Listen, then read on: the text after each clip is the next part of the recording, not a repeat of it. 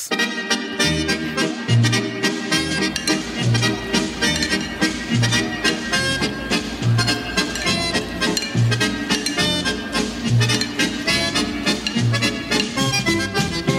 Olá, bem-vindos à Vichy Soaz. O meu nome é Miguel Santos Carrapatoso, sou jornalista e editor adjunto de Política do Observador. Neste que é o último programa antes do arranque do Mundial de Futebol, tenho ao meu lado o homem que abandonou uma carreira brilhante dentro das quatro linhas para ser o próximo António Sala da telefonia portuguesa, o jornalista Miguel Viterbo Dias e as nossas carregadoras de piano, as jornalistas Rita Tavares e Mariana Lima Cunha. É este tridente ofensivo que me vai ajudar a explicar uma semana em que Luís Montenegro voltou a tentar fazer marcação homem-homem António Costa e lá apareceu outra vez o inevitável Marcelo Rebelo de Souza a tirar a bola em cima da linha.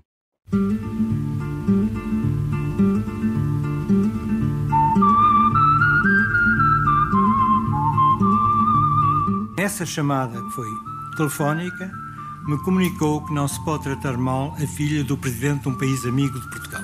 No mesmo dia em que anunciava um processo judicial, o Sr. Primeiro-Ministro me enviou uma mensagem escrita. O Dr. Carlos Costa entendeu que devia eh, montar uma operação política de ataque ao meu caráter, de ofensa da minha honra. Estávamos de acordo. Eu próprio o Primeiro-Ministro, o Governo, o Governador do Banco de Portugal. Era assim. E cada página que se vai conhecendo se percebe que é um conjunto de mentiras, meias-verdades, deturpações. Eu estou há anos suficiente na vida pública para não admitir que quem quer que seja, lá por ter sido Governador do Banco de Portugal, ou ter sido o que quer que seja, minta a meu respeito estávamos todos de acordo quanto ao que era preciso fazer.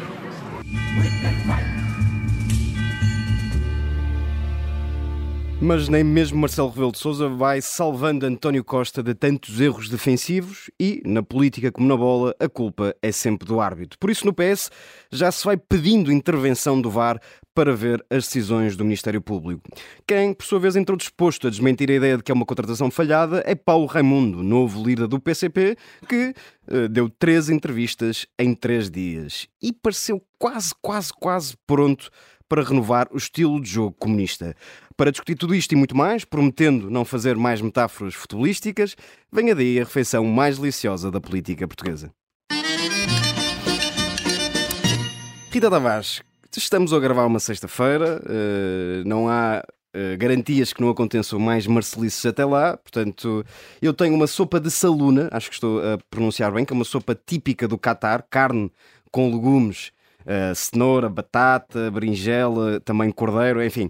Para falar não das declarações uh, de Marcelo Rebelo de Sousa, porque ainda não, não tivemos tempo de as digerir, pelo menos eu ainda uh, não consegui perceber exatamente o que, é, o que queria dizer Marcelo sobre os direitos humanos no Catar, assunto que, segundo o Presidente, é melhor esquecermos. mas para falar desta intervenção de Marcelo, mais uma, para, de alguma forma, se mostrar solidário com António Costa.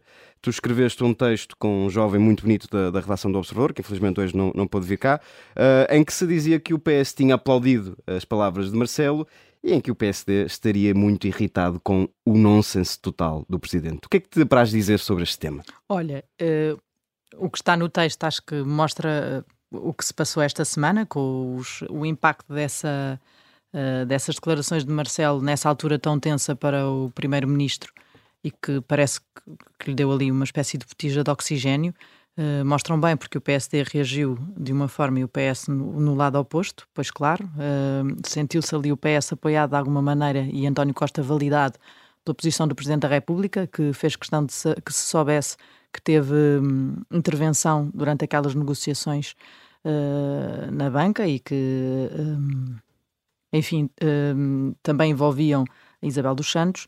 Uh, mas por acaso eu na sopa de saluna estava mesmo a querer pensar nas declarações Força. que tu não tiveste tempo de digerir. Força. Eu, eu também Estamos não. Livre. Eu acho que nunca vamos ter tempo para digerir estas declarações. E registro que não, não contrariaste a tese de que assinaste um texto com um jovem muito bonito do Não, não contrario, jamais. um, mas eu. Isso um, também pode ir ao VAR.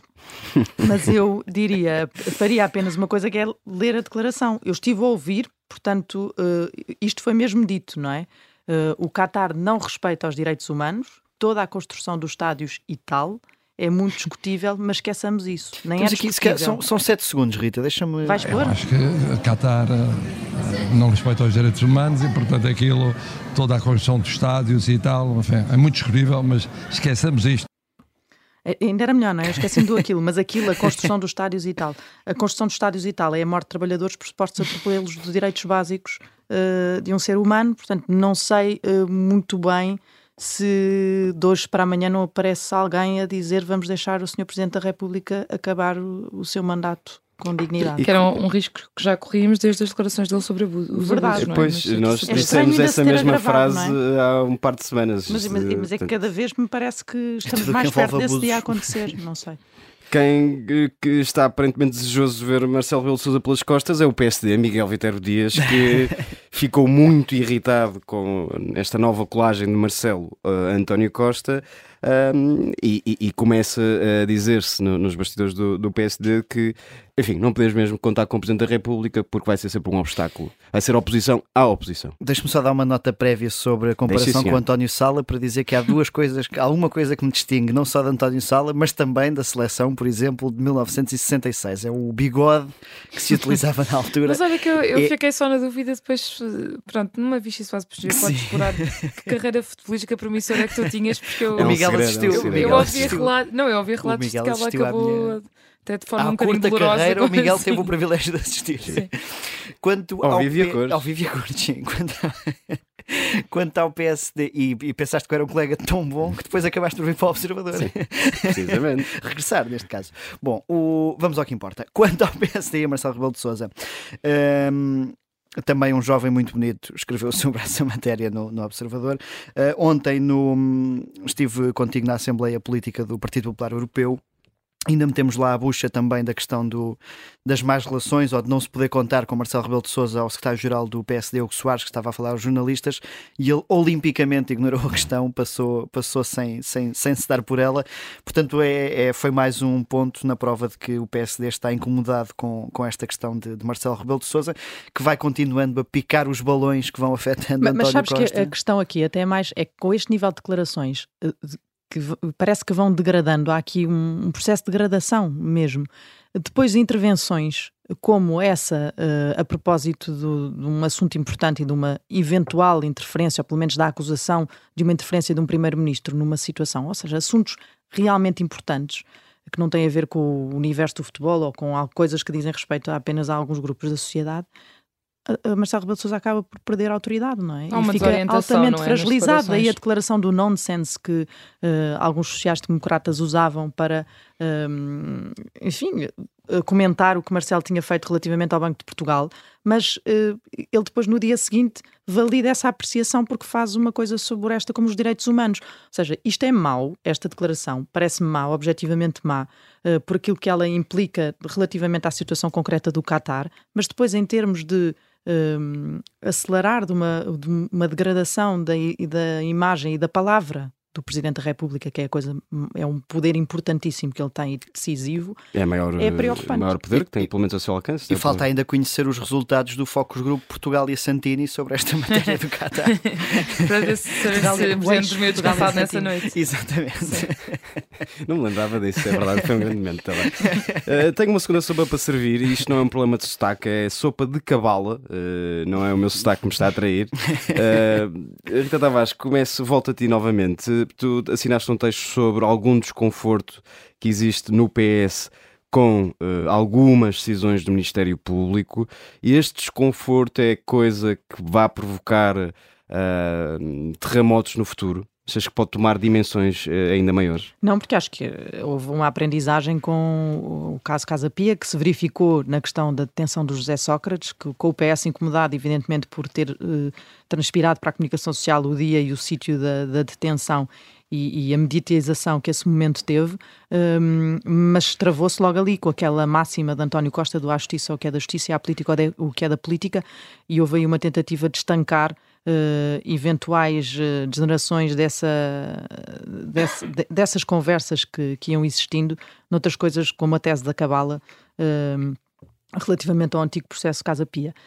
Um, mas o PS está, de facto, é, eu acho que esta relação entre PS e Ministério Público é claríssimo um tema sensível e traumático para os socialistas. Um, e neste momento o que eles fazem é usar a ironia uh, para uh, falar daquilo que está a acontecer e, e, e, atirar muito para o, mais do que uma partidarização ou, ou o que seja, ou uma acusação de que há um golpe preparado contra o Partido Socialista, dizer mais que o Ministério Público tem uma tendência para uh, não, não, não conseguir não ceder à, à, mediatização e essa pressão mediática. Mariana Lima Cunha, tu também conheces bem as uh, estruturas do PS. Esta quantidade ou acumular de casos e casinhos Uh, alguns bem graves, outros mais do plano do, do absurdo. Uh, isto está de, de, alguma forma a agitar o PS? Há, há, um sentimento de algum desconforto com a forma como António Costa tem segurado ou não a sua equipa?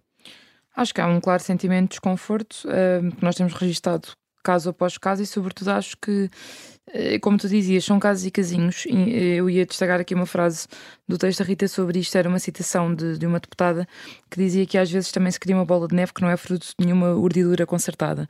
Não sei se não é nisto que o PS devia concentrar, porque a maior parte dos casos um, que, têm, que têm vindo a público e que têm complicado a vida ao governo têm a ver com erros políticos, têm a ver com erros de gestão, têm a ver com erros de comunicação, um, não têm assim tanto a ver propriamente com o tal. Uh, ou seja, há um dilúvio acusatório, mas não me parece Na verdade, nem sequer há um seja do acusatório, há um acusado. Há, há talvez há um acusado, da oposição, não é? não é? Ou seja, há acusações da oposição que Ao são naturais. Objetivamente. E, e agora a questão de Luísa Salgueiro, que é, que é erguida também. Sim, enfim, sim, pois há arguídos, sim. Mas, mas, ou é seja, isto não acusados. constitui um, um, dilúvio, não é? O que há um dilúvio é também de erros do PS e depois, naturalmente, acusações da oposição que se agarra a eles num cenário em que estamos numa maioria absoluta, em que é isso que a oposição tem de se agarrar.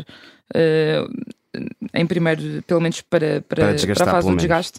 Um, e portanto, o PS parece-me a mim que vai ter de se habituar um, a isso e viver, a viver com, com, isso. isso. Exato, é habituem-se, não é? e tem de se concentrar na, na governação. É o habituem-se ao contrário. Quem foi o autor dessa frase? Agora... Foi António Vitorino. António hum. Vitorino, habituem-se, é verdade. Na altura da maioria absoluta de, de José Sócrates. Sócrates. exatamente. Isto mudou, habituem-se. Uh, Miguel Viteiro Dias, a Rita Tavares falava de algum desconforto, não sei se eram exatamente essas palavras, uh, do PS com o Ministério Público, achando que havia ali pelo menos um preconceito em relação ao Partido Socialista.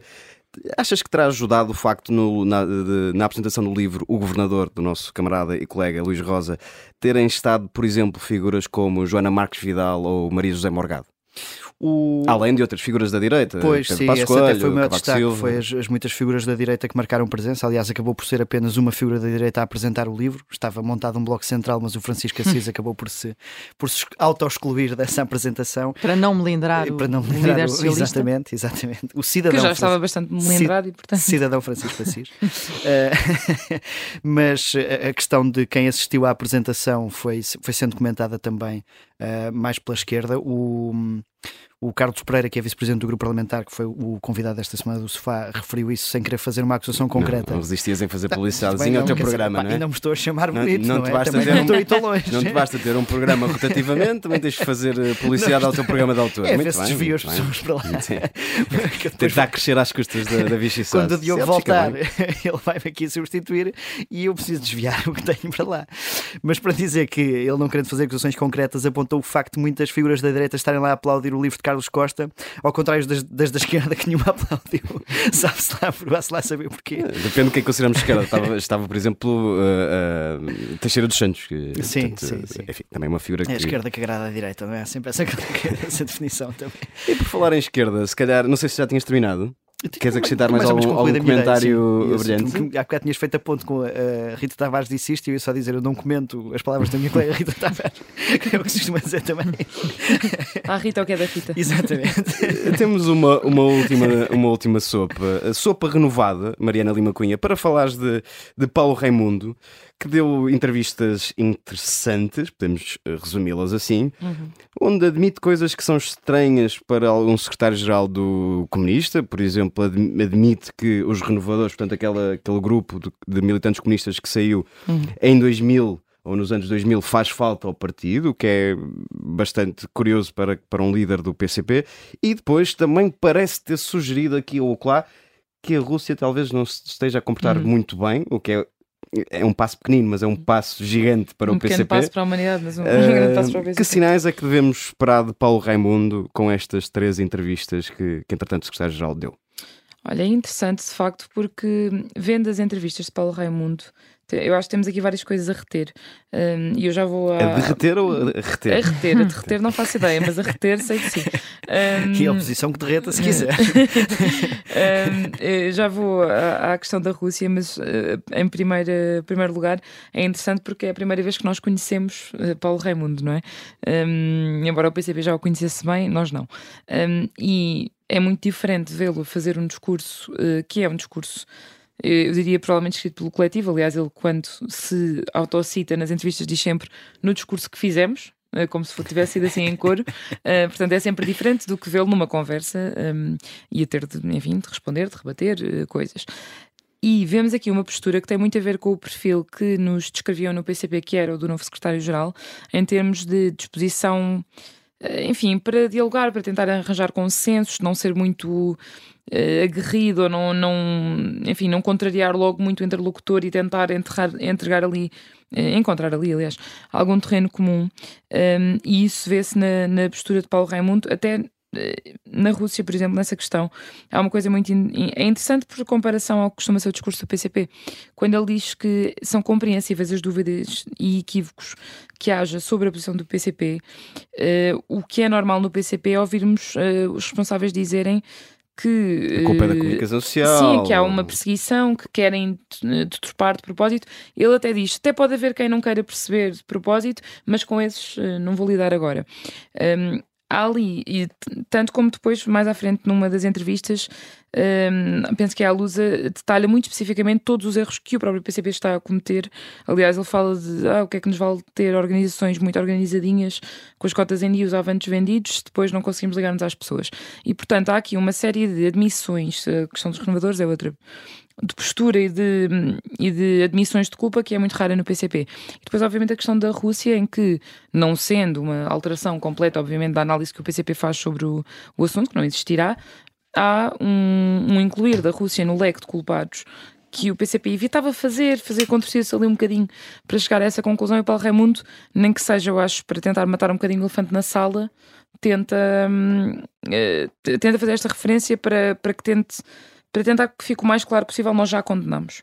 Muito Isso bem. É para terminar, Rita Tavares, um minutinho ainda para uh, te pedir um comentário. Achas que Paulo Raimundo é, é sabida a, a boa relação que António Costa e, e Jerónimo de Sousa tinham, até do ponto de vista pessoal e de grande, grande respeito mútuo. Uh, pelo que vês de Paulo Raimundo, é de esperar que no futuro distante, embora, embora distante, eh, PS e PCP possam vir a reatar relações?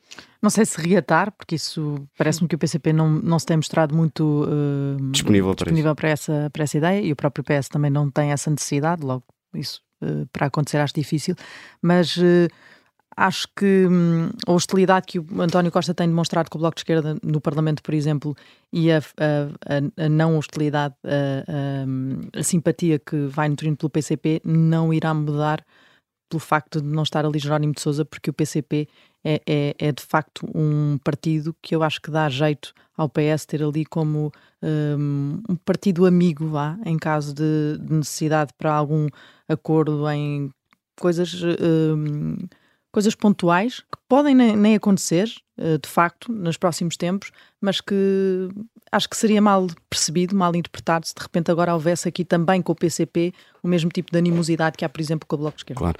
A nossa primeira parte da Vichy Soares tem de ficar por aqui. Voltamos dentro de momentos com a entrevista a Francisco Mendes da Silva. Olá, bem-vindos à segunda parte da Vichy Soares. Temos connosco Francisco Mendes da Silva, advogado, comentador e antigo deputado do CDS. Bem-vindo, Francisco. Olá, bom dia. Há dias estivemos aqui neste espaço, eh, e começámos pelo CDS, naturalmente, eh, tivemos neste espaço Diogo Feio, que sugeria que se o CDS falhasse a eleição de um eurodeputado em 2024, perderia força para existir enquanto partido autónomo. Concorda com esta ideia de Diogo Feio? Não concordo, porque eu muito sinceramente entendo que o CDS já perdeu força para existir como partido autónomo. Uh, isso tem razões históricas, compreensíveis, uh, estruturais, se quiserem, porque eu entendo que hum, o, o, o, grande problema do CDS, que não é necessariamente um problema em si mesmo, é o facto de o caminho que o CDS fez uh, em ligação com o PSD, que é, uh, enfim, legítimo e historicamente razoável, tendo em conta a relação que houve sempre entre os dois partidos, fez com que, na verdade, o eleitorado do PSD e do CDS ficasse muito homogéneo. Uhum. É um eleitorado, o eleitorado da direita hoje em dia é o eleitorado PAF, é o eleitorado que, em que não há uma diferença uh, significativa, quando eu digo significativa no sentido de ser impeditiva de uma uh, impeditiva de uniões uh, entre naquele espaço político que vai do CDS ao PST, passando pela iniciativa liberal. Seja, então a alternativa, e, e, e perdão uma expressão, era o CDS fechar portas e fundir-se com o PST, por exemplo? Não, não, sei, não, não, sei se isso é, não sei se isso é possível assim, nem sei se é desejável, ou, ou porque isso, porque quer dizer, em Portugal nunca foi eh, tentado. Mas eu, mas eu há duas ou três, quanto a isso, duas ou três, eh, se quiserem, realidades que me parecem bastante evidentes. Até por comparação com o que se passa ou passou noutros, noutros países, com outros partidos com os quais o CDS sempre gostou de se comparar, ou pelo menos no espaço político em com que o CDS sempre se quis, em que sempre se quis inserir. Não há, não há, quer dizer, os grandes partidos do centro-direita europeus são partidos em que, que ideologicamente abrangem toda esta área, uhum. em que convivem, dizer, não há, é verdade que há na Alemanha, na, eh, por exemplo, partidos liberais, hum, assim como na Holanda, mas o caso holandês é um caso paradigmático em que os, os, os, os liberais são aquilo que em França é o Macron, ou seja, são, são grandes partidos de centro, não, não propriamente partidos dogmáticos do neoliberalismo, Uh, e, e, partidos de nicho como e, a E portanto, no caso do CDS, só, só, para percebermos exatamente o que, é que, o que é que deve fazer o partido, se é que não, deve fazer alguma não, coisa. É, eu acho que o CDS não está em nenhuma posição de, de, de liderar qualquer tipo de união ou fusão ou, ou, processo de colaboração. Na verdade, se o PST tivesse um líder com o rasgo e o ímpeto uh, suficientes, necessários, o que já teria feito, sinceramente, teria sido, uh, teria sido uh, falar com as pessoas do CDS e tentar integrar numa plataforma até mais abrangente do que propriamente só o PSD e essas pessoas do CDS, Uh, os quadros uh, uhum. principais que depois, obviamente, arrastariam consigo uh, a militância. E, e nós, nós falaremos também de Luís Montenegro e do PSD. Deixa-me só fazer uma pergunta. presumo que, que, que, a resposta seja não, mas ainda assim tendia a fazer. Desfiliou-se do CDS, ainda antes da eleição de Nuno Melo. Com esta nova direção, não tem vontade de regressar ao partido? Não, mas não é, não queria pessoalizar, porque não tem a ver necessariamente com o Nuno Melo ou com as pessoas que lá estão, de quem aliás eu gosto bastante, e muitas delas são alguns dos meus melhores amigos. Isso não tem a ver com isso, tem a ver com um processo, quer dizer, que tem razões pessoais, que não são só políticas, são de, uh, são, aliás, de uma falta de paciência para a vida partidária. Portanto, o problema não é necessariamente o, o, o, o CDS o problema é o CDS por causa das razões uh, que eu disse há pouco. Ou seja, não me parece que neste momento o CDS, por razões históricas, estruturais, mas também por razões circunstanciais do último período uh, antes do, do Nuno Melo, em que o CDS que achou que o, que o futuro e a sua salvação passaria por, uma, por, um, por um entrincheiramento ideológico, que se viu que as pessoas não estavam, eh, enfim, para o viu que as pessoas não estavam viradas. Eh, claramente, e isso é imutável e é indesmentível tendo Muito em conta os resultados eleitorais. Vamos avançar para, para um novo tema, uh, o papel de Marcelo Rebelo de Sousa neste, nesta atual conjuntura política. Há quem ache na, na, direita portuguesa, e nomeadamente no PSD, que as ajudas de Marcelo, ou que Marcelo tem dado ao governo, já estão a ficar, e estou a citar, nonsense total. Uh, nomeadamente nesta última questão a propósito das memórias de Carlos Costa. Concorda que Marcelo, de facto, está demasiado colado ao governo socialista? Eu, vamos lá ver, eu acho que um dia há, há de se fazer o, a história dos mandatos de Marcelo Rebelo de Sousa. Mas eu acho que isto tem uma história que é preciso, que é preciso lembrar. Marcelo Rebelo de isto, enfim, os mandatos, não é, não é esta questão que eu confesso, esta questão de Carlos Costa é uma questão, enfim, que eu não tenho acompanhado nem tenho percebido muito bem. Mas Marcelo Rebelo de Sousa foi muito importante no momento em que foi eleito para abrandar uma excessiva crispação que havia na altura na, na, na, na política portuguesa. Uh, e foi muito importante para como, como símbolo de estabilidade, porque Marcelo Rebelo de Sousa é eleito quando estávamos no início da geringonça, havia dúvidas fundadas de que a solução poderia, poderia uh, funcionar, se a, se a, solução poderia funcionar, e Marcelo Rebelo de Sousa teve que ser aí uma espécie de esteio do governo. E não se soube adaptar depois aos períodos que seguiram, é aos ciclos que seguiram. Não, é, não, é, não sei se é isso é, eu acho que se Marcelo Rebelo de Sousa já não era muito bem visto pela direita que estava na altura eh, no poder, no poder, ou melhor, as partes do PST e até do CDS que estavam na altura a comandar os partidos. Uh, pior ainda ficou essa relação, acho eu, por causa do ímpeto do, do, do presidente ou, ou, do seu instinto nos primeiros tempos colar-se, enfim, ou tentar colar a geringonça né? e, foi visto como um presidente muito uh, do, lado, uh, do, lado da, do lado da esquerda.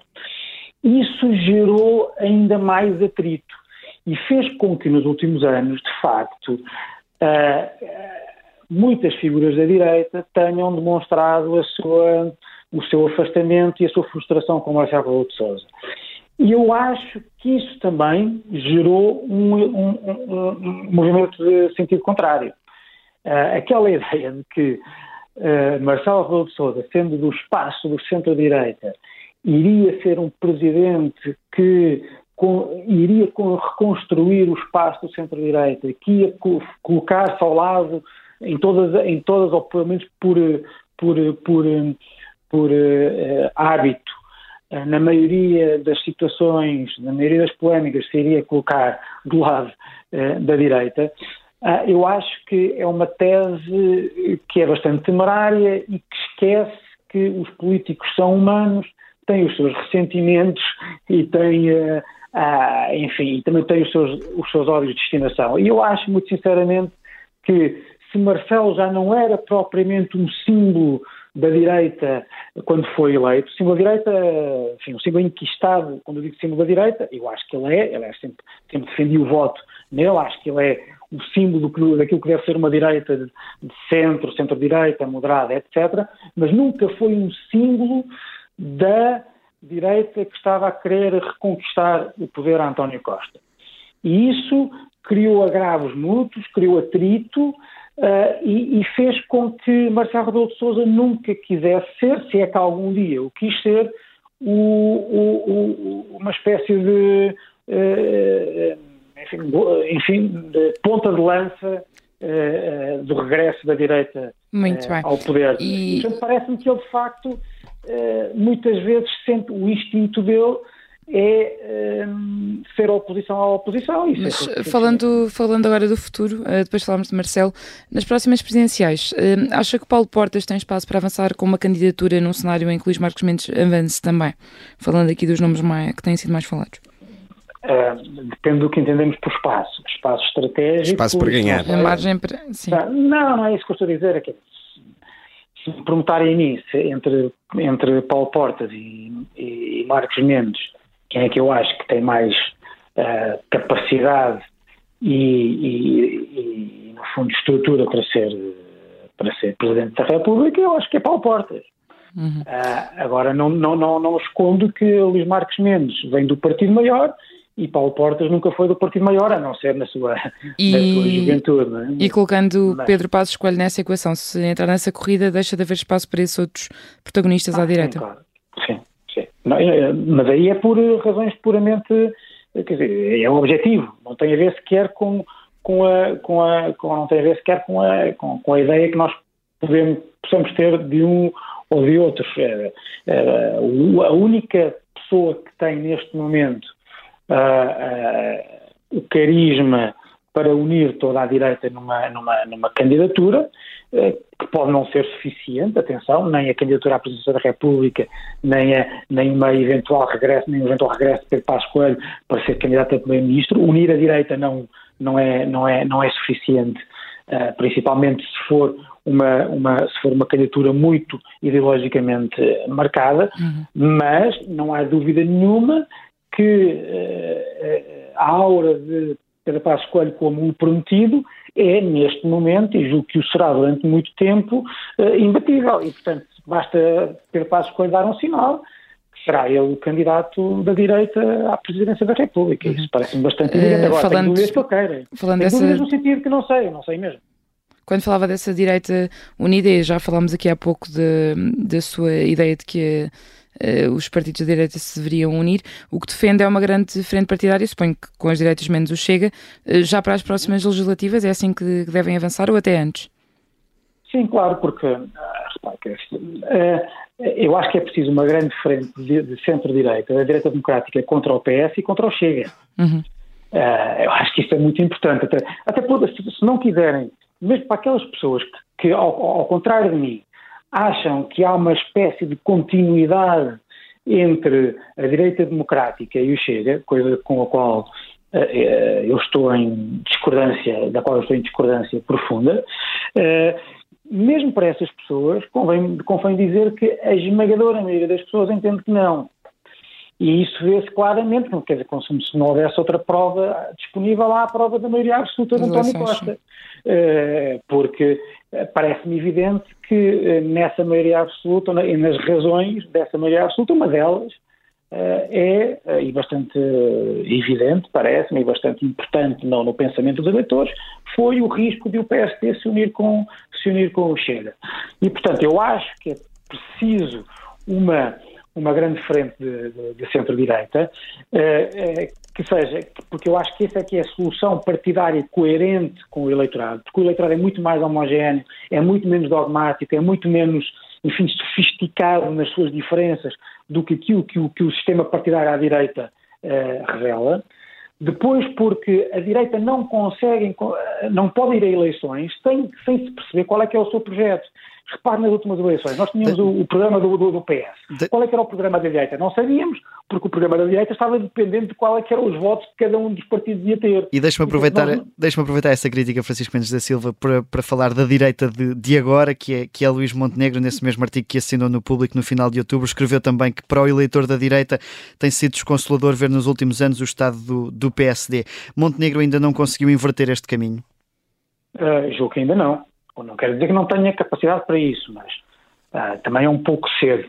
Mas uh, eu acho que, aliás, reparem, eu acho que eu acho que os Montenegro têm uma dificuldade que é o facto de o PS Uh, nós, nós, não percebemos sequer qual é que é o, o, o significado dos governos de, de, António Costa, quer dizer, o, o Primeiro-Ministro não projeta qualquer imagem do que gostaria que o país fosse no futuro, não tem sequer uma ideia, não tem uma reforma bandeira, não tem uma, uma ideia central, não tem uma interpretação de quais são os nossos estrangulamentos, os nossos constrangimentos económicos e sociais.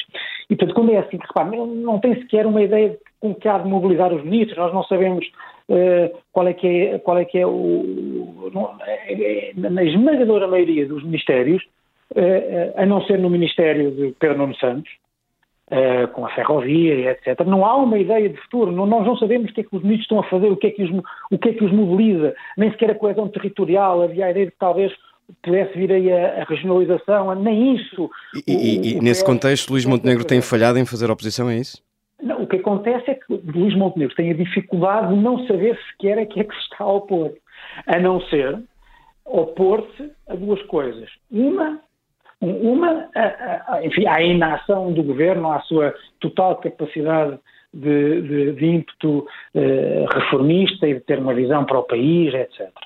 Mas isso também é muito pouco. Uma pessoa eh, está-se a opor à ausência de ideias. E por isso é que eu acho que, se calhar, eu concordo com aquelas pessoas que dizem que isto vão ser alguns anos de discussão de casos e casinhos. Uh, até porque o Primeiro-Ministro também é muito displicente, como se tem visto com, com o tratamento destes casos, é bastante arrogante, não percebe, não percebe como se viu no caso de Miguel Alves, uh, entrou numa espiral de tecnicidade sobre o que é que é o, o Estatuto de Arguído, não percebendo que, uh, que o Estatuto de Arguído também é a circunstância, também revela a circunstância de uma certa pessoa estar a ser investigada por crimes. E essa pessoa não foi constituída arguída quando era secretário de Estado, já era investigado quando o Primeiro-Ministro levou para uh, o governo e o Primeiro-Ministro achar que isto, que as pessoas, achar, achar, que é populismo ou demagogia, as pessoas acharem que o Primeiro-Ministro tem um problema quando atua uh, deste, deste modo, uh, é bastante confrangedor, devo, devo dizer. Deixe-me recentrar e, aqui. Portanto, eu acho, eu acho que, só, só para terminar, e eu entendo que, pelo facto do Primeiro-Ministro também ser assim displicente com estes casos, e não havendo outra coisa a discutir, o PSD, como se aliás no caso de Carlos Costa, eh, eh, quase pavlovianamente vai atrás destas coisas, mas isso não, não, gera um, não gera um programa de governo, não gera uma alternativa, isso é certo. Deixe-me recentrar aqui em Luís Montenegro para um assunto que também já referiu, que é a questão das cedências da direita ao Chega. Montenegro tem sido suficientemente claro nessa demarcação? Não, e basta conhecer um bocadinho o PSD para o PSD estar perfeitamente relaxado com a possibilidade de, de, de, eh, fazer uma coligação com o Chega. Uh, acho que vai correr mal, acho que vai correr mal, uh, uh, designadamente, pode correr muito mal eleitoralmente, e, e, o que é mais triste uh, é que era muito fácil resolver essa questão a esta distância. O, que era aquilo que o, que, o, que o PSD tem feito nos Açores. O PSD tem que dizer é, muito simplesmente, nós, somos, nós queremos liderar uma alternativa ao Partido Socialista a partir do centro, a partir do centro-direita, numa grande coligação das forças democráticas da direita, com um programa preparado com um tempo capaz de mobilizar uh, as pessoas, de explicar o porquê que os, os, problemas do país são também culpa do PS e porquê que eles só serão resolvidos com, com esta alternativa que nós propomos.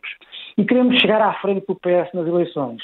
Se por acaso não conseguimos ter maioria absoluta e essa maioria absoluta for uh, possível com o Chega, nós diremos ao Chega que tem que escolher ou viabilizar um governo da direita ou permitir que o PS continue em, eh, em, eh, no poder. E ao PS também dizemos, das duas uma, ou se está a falar a sério sobre o perigo do Chega, nessa situação terá que viabilizar a entrada no governo da direita, eh, sob risco, eh, sob o risco, sob pena de corrermos o risco da direita se entregar ao Chega. Mas quando, é mas quando fala nessa. É que o Chega faria, hum. e aí é que veríamos o que é que o PS pensaria a sério. Mas deixe-me assim... só pegar nessa questão do cordão sanitário, que, que é praticamente o que tem dito, que, que defende há muito tempo que a direita deve sim, impor. Sim em relação ao Chega. Um, se, se, se, isso for feito e o Chega ficar, como tem dito, uh, sozinho e sem negociações, ter de ser ele a dizer se apoia ou não o governo do PSD, isso também não, não, não deixa a direita numa situação de, de, de ingovernabilidade? Não, porque é que porque, a partida, porque a partida está a, a, a não negociar com um eventual apoio, não é? Uh, não, mas a direita, se não tiver, a direita não precisa, por exemplo, nos Açores não precisava de, ter, de negociar nada com o Chega, não é? Uh, e portanto. Foi uma exigência portanto, do representante da República. Que... Claro, mas eh, com, com que razão nenhuma, é? uh, sem razão nenhuma. e portanto, a esquerda, ou melhor, a direita, nessa situação, entraria no governo e depois eh, enfim, colocaria também o PS sobre as suas sobre, perante as suas responsabilidades. Eh, eh, Ou seja, não havia ali parceiros privilegiados, nem à direita nem, haveria, nem à esquerda, era apenas quem, quem estivesse disponível para fazer essa maioria, para compor essa maioria, é isso? Circunstancialmente, obviamente, uhum. mas porquê, porquê, porquê que o PSD há de entender, e é isto que não passa pela, não, não me entra na cabeça, peço imensa desculpa, porquê que numa situação dessas o PSD acharia que o Chega é mais eh, legítimo e mais próximo de si ideologicamente do que o PS para as questões fundamentais da governação, para as reformas estruturais. Mas o, o Chega tem alguma estrutura que seja até intelectual, que seja minimamente própria para um sustento de um, de um, de um governo. Não tem, é evidente que não tem, como se viu, aliás, nos Açores. Os Açores são um caso paradigmático disso. São, dois, já, já dois, percebemos que dois, tem uma, dois, uma posição bastante radical relativamente ao Chega. Deixe-me só não, passar aqui não, para, outro, para, outro, para outro partido. Posição, posição bastante radical é daqueles que acham que o Chega faz parte do espectro do centro-direita. Ficou claro aqui que, que, que acha que não, que não deve ser tido, não deve ser tido nessas, nessas uh, em futuras uh, soluções uh, para, à procura de uma maioria à direita. Assumiu-se como eleitor da, da Iniciativa Liberal nas legislativas? Pondera filiar-se? Gostava, gostava de voltar não, não, não, à, à, política ativa? Ah, não, não, não. não. Eu, eu não me assumi como eleitor, assumi-me como eleitor circunstancial, que é uma questão hum. uh, bastante que não foi muito assumir, dizem quem é que votei. Uh, perante as circunstâncias, perante as circunstâncias uh, uh, do momento concreto, e aliás devo dizer que eu, como voto em Viseu, no Distrito de Viseu, sabia uhum. bem que o, que o voto não ia ter uma correspondência em, em, em, na eleição de um, de um, deputado, porque era impossível, uh, a iniciativa liberal, uh, melhor, é impossível em Viseu neste momento o PST ou, ou outro, outro, outros deputados que não do PST uh, ou do PS, simplesmente achei que era... Portanto, foi de circunstância, não pondera afiliar-se, é isso? Não, nenhuma, nenhuma, nenhuma, aliás, porque eu não tenho, uh, às vezes já disse, eu, eu entendo que não faz sentido haver um partido liberal uh, Tucur, uh, só liberal, porque aliás, uh, como se vê, uhum. como se vê, o, o, o, ao contrário daquilo que deve ser o liberalismo, que é tendencialmente a, a, grande ideologia moderada e não dogmática, quando os liberais se, se, se, se juntam num pequeno partido, aquilo dá para o dogmatismo, como estamos a ver claramente nas lutas internas da. E, e, da pergunta, e fechava com essa pergunta, que é a disputa pela sucessão de, de Coutrinho Figueiredo pode, pode dar à iniciativa liberal o mesmo destino que o CDS teve? Uh, eu não queria dizer as coisas dessa forma, mas hum. não consigo deixar de reconhecer que eu vejo ali tanta coisa do que vi no CDS.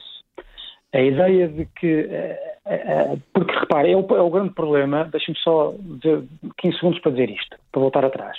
Este é também um dos grandes problemas da fragmentação à direita, que é os partidos, quando há muitos partidos à direita, no mesmo que, que, competem basicamente no mesmo, no mesmo grande espaço doutrinário ou ideológico, o seu instinto é sempre o de se quererem diferenciar um dos, um dos outros, em vez de construírem um programa comum.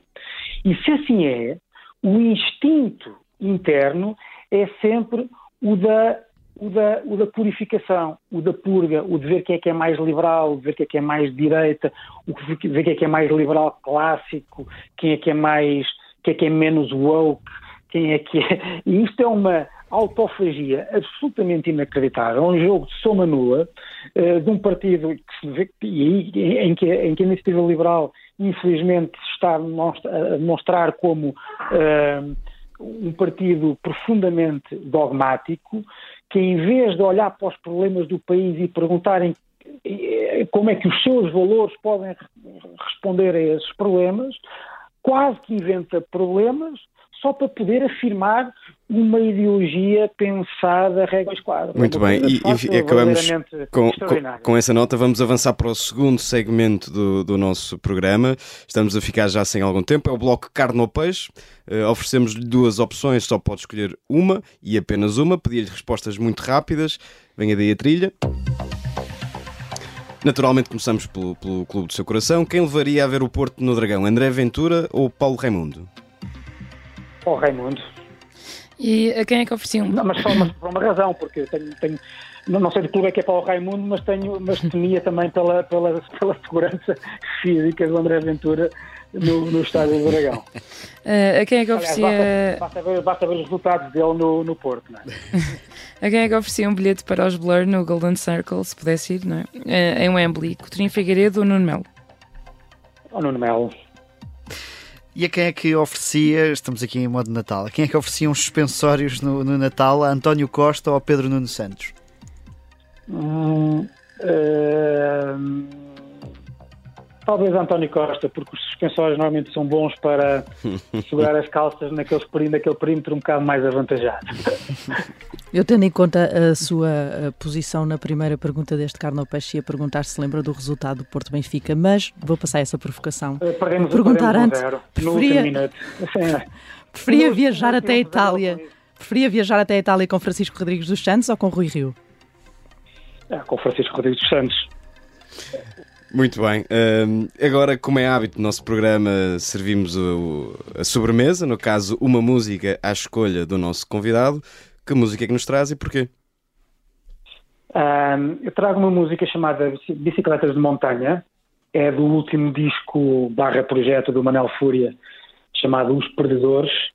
Uh, eu acho que é um disco extraordinário. É uma, é, acho que o Manel é um bom amigo, é uma das pessoas com quem eu, uh, com quem eu discuto muitas vezes as coisas com mais atrito.